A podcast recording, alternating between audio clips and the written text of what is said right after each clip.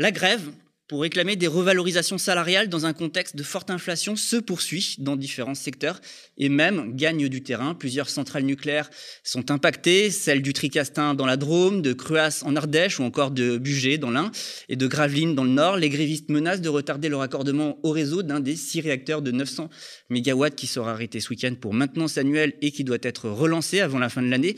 La revalorisation salariale face à l'inflation est aussi la revendication des employés de l'Odéon, théâtre de l'Europe à Paris, qui est paralysé par une grève depuis dix jours. Un mouvement qui gagne aussi du terrain chez Renault Truck et qui se poursuit dans les raffineries d'ExxonMobil et de Total Energy, sauf à Fos-sur-Mer où les salariés d'ExxonMobil ont cessé la grève aujourd'hui. À Total Energy, cinq sites sont touchés, dont les raffineries, Gondreville-Lorcher en Normandie, Donge en Loire-Atlantique, La Mette dans les Bouches-du-Rhône, Fézin en Auvergne-Rhône-Alpes, ainsi que le dépôt euh, de Dunkerque. Total Energy est donc au cœur de l'actualité. Les salariés de Total sont en colère, les raffineurs sont en grève depuis le 27 septembre, mais, Total est aussi au cœur de l'actualité parce que la multinationale est pointée du doigt pour ses activités en Afrique. Hier, euh, mercredi 12 octobre, Total était au tribunal judiciaire de Paris pour une audience qui s'inscrivait dans une affaire qui l'oppose à différentes ONG qui contestent euh, les projets Tilenga et ICOP en Ouganda et Tanzanie. L'audience a finalement été reportée au 7 décembre à la demande des ONG. Une autre audience doit également avoir lieu le 26 octobre pour entendre des spécialistes sur les enjeux globaux, climatiques et écologiques dans lesquels euh, s'insère l'affaire. Pour en parler, nous recevons Juliette Renaud, responsable de campagne et régulation des multinationales chez les Amis La Terre, qui a récemment sorti un rapport intitulé ICOP, la voie du désastre sur l'oléoduc géant de Total en Tanzanie. Bonjour euh, Juliette Renaud. Bonsoir. Alors oui, bonsoir plutôt. Alors vu l'actualité, je suis obligé euh, d'aborder d'abord ce sujet, d'abord de vous poser cette question. Vous, euh, aux Amis de la Terre, qui vous battez contre l'industrie fossile quand vous voyez ce qui se passe aujourd'hui au sein de Total et le conflit qui oppose cette entreprise à ses salariés. Pourquoi est-ce que vous soutenez euh, les raffineurs et la grève en cours?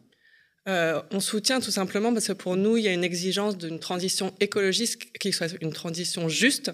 Et du coup, nous travaillons depuis très longtemps euh, avec euh, des syndicats de secteurs et notamment de, de chez Total. Tout d'abord, il y a quelques années, à la MED, où il y avait un projet de reconversion de leur raffinerie en bio-raffinerie en important de l'huile de palme. Et depuis quelques années aussi à Grand Puy, parce que du coup, cette transition, cette sortie des énergies fossiles ne doit pas être accompagnée de casse sociale. Et donc, euh, c'est avec les travailleurs d'abord qu'on construit euh, cette transition. Oui, parce que du coup, euh, vous venez de le dire, l'expliquer, donc c'est pas une première fois hein, que, que, vous soutenez les grévistes des raffineries. Alors, vous avez parlé de Grand Puy en 2021. À l'époque, vous étiez avec le collectif Plus Jamais Ça. On doit dire aujourd'hui l'alliance écologique et sociale dont les Amis de la Terre, vous faites partie et que vous avez en réalité cofondé avec la CGT, Solidaire, euh, la FSU, la Confédération paysanne, Oxfam, Greenpeace c'est ça. on, a, on a dit à peu près. Donc c'est une alliance entre des syndicats et euh, des organisations euh, écologiques. Et en fait, l'alliance est même plus grande. Là, c'est le noyau hmm. dur, on va dire, fondateur. On avait à l'époque déjà suivi ce combat. je vous propose de revoir une vidéo du média avec les Amis de la Terre et Adrien Cornet, qui était délégué syndical, enfin qui est toujours d'ailleurs délégué syndical CGT de Grand Puy et qui explique cette alliance. On est alors le 9 février 2021. Regardez. Ça fait quelques mois qu'on ensemble contre le projet Total à la raffinerie de Grand Puy, euh, puisque Total manie le greenwashing pour justifier la casse sociale. Et c'est important pour nous aujourd'hui d'avoir écolo et raffineurs pour pouvoir porter ce message, pour pouvoir porter le message qu'en fait, un avenir sans pétrole, ça se construira avec les travailleurs et pas contre eux, sans suppression d'emploi, avec des projets qui sont réellement verts, et ça se construira avec les premiers impacts. Quand la raffinerie de la Med, elle a fermé et qu'on a proposé aux travailleurs de la MED de dire euh, vous allez euh, faire de, avec de l'huile de palme, euh, soi-disant du biocarburant, ils ont dit quoi? Déforestation en Indonésie et vous voulez nous rendre responsables de ça? Non, non, on va chercher une alternative. On appelle les amis de la Terre, on appelle Greenpeace et ensemble on se bat pour reprendre le contrôle de notre outil de travail, mais pas en faisant du sale comme on l'a dit aujourd'hui, Total fait du sale. Et eh ben nous, ça passera pas par les ouvriers, par les raffineurs, de prendre cette responsabilité-là. Bien sûr que nous, on cherche un emploi qui nous éloigne de la précarité et que c'est notre première obsession. Mais une fois qu'on a résolu ce problème, là, on se pose la question de comment on peut produire proprement. Et ça, ça devient notre priorité, ce qui sera jamais le cas d'entreprises comme Total, ni, et comme le dit Anna, ce qui sera jamais le cas dans le cadre du capitalisme.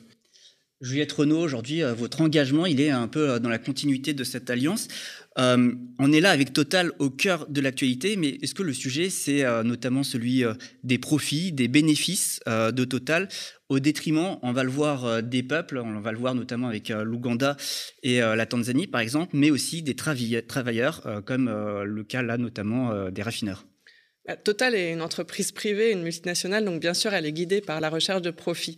le problème n'est pas là. Le problème, c'est que l'État face à Total, face à une entreprise privée, doit la réguler et du coup l'encadrer. Et donc, euh, l'État doit être guidé justement par la protection des droits euh, humains, des droits des travailleurs, et non pas euh, essayer de, de, prendre avec des pincettes les entreprises. Et donc nous, ce qu'on demande, c'est bah, par exemple de taxer les super profits pour justement financer aussi euh, les, euh, les, mesures de lutte contre la crise actuelle et notamment euh, l'accompagnement des, des, personnes les plus vulnérables et des, des travailleurs mmh. ou des foyers qui sont le plus touchés par cette crise énergétique.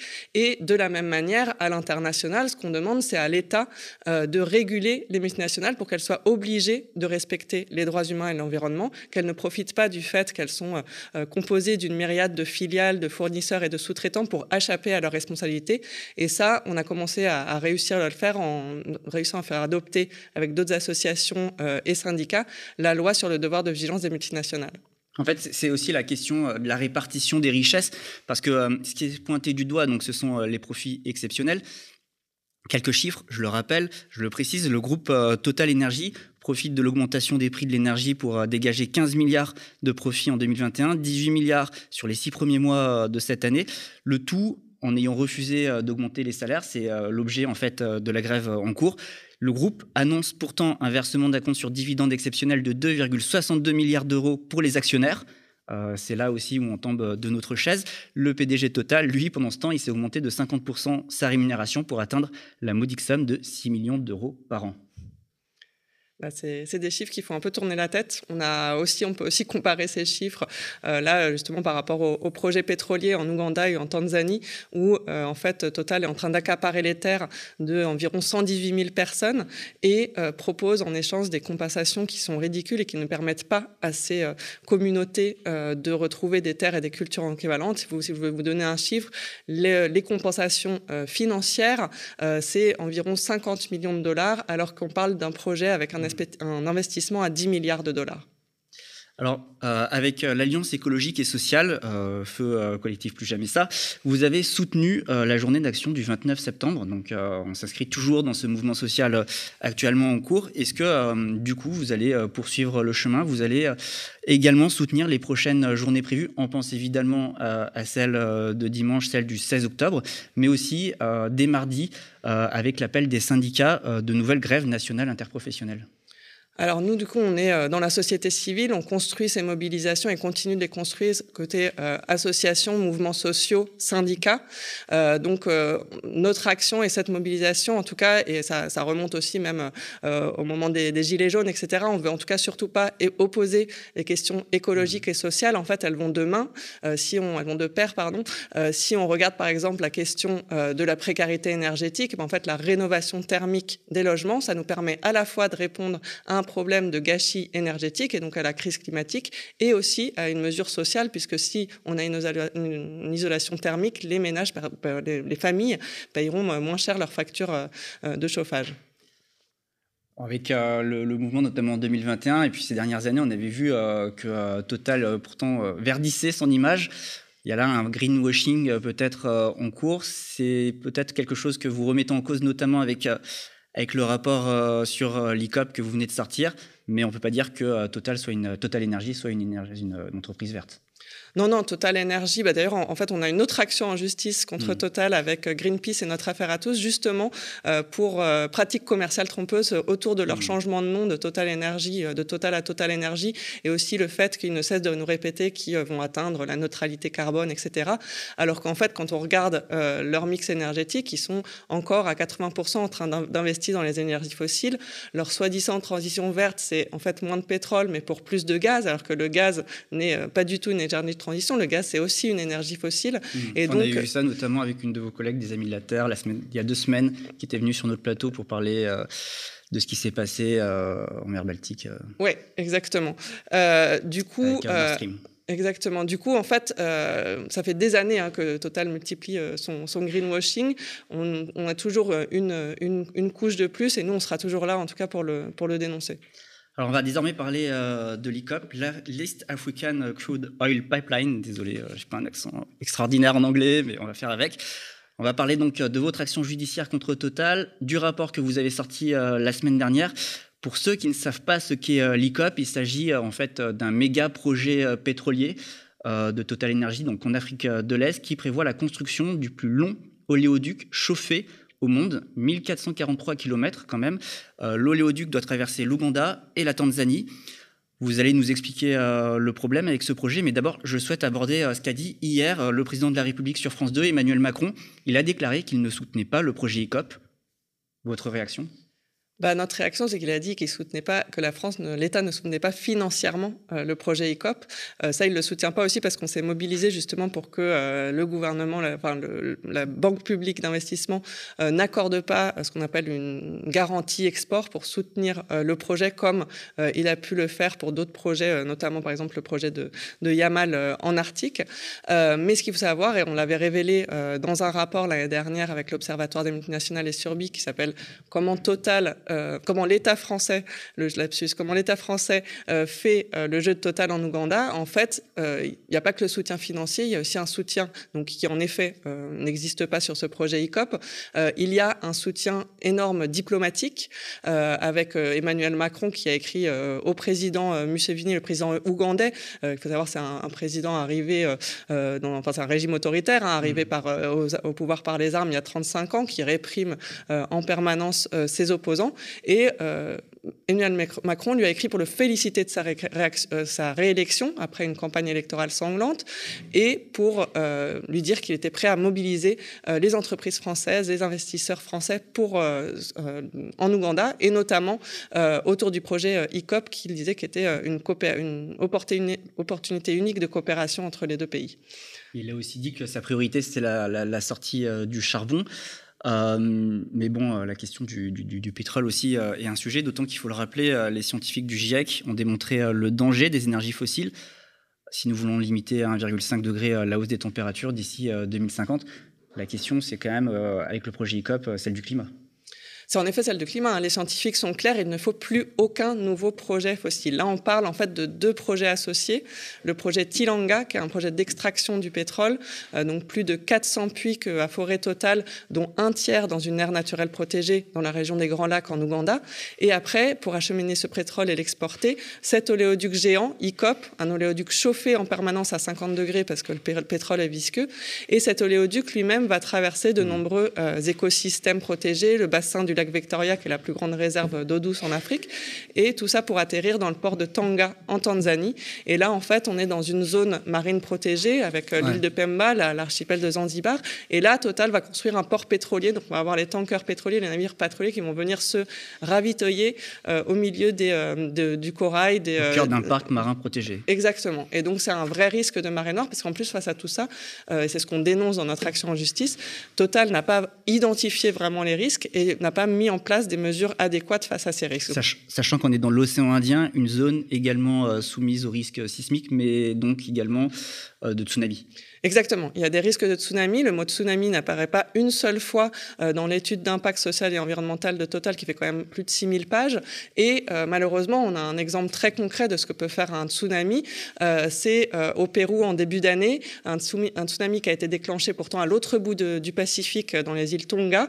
Bah, les répercussions ont, fait, ont impacté, ont déstabilisé un navire pétrolier et créé une, une, marée noire. Et donc là, on pourrait avoir la même chose, mais avec l'épicentre qui se trouve vraiment dans la zone du port pétrolier, du futur port pétrolier de l'ICOP. D'ailleurs, à ce sujet, enfin, sur Terre, euh, vous avez euh, documenté également un risque élevé euh, des fuites de pétrole. là encore une fois, il y a également un risque sismique dans la région qui accroît le risque de fuite. En effet, c'est une région sismique. Il y a eu plusieurs tremblements de terre, plus de 300 tremblements de terre dans les, dans les dernières années. Là, Total nous mentionne le risque de séisme dans ses études, mais avec aucune, avec des mesures qui sont complètement insuffisantes face à ça. Total n'a même pas encore élaboré ou en tout cas publié de plans de prévention et de gestion des fuites pétrolières. Et des experts qui ont étudié les études d'impact, les mesures que veut développer Total, nous disent que c'est sûr qu'il va y avoir des fuites et c'est sûr que ça va être la catastrophe.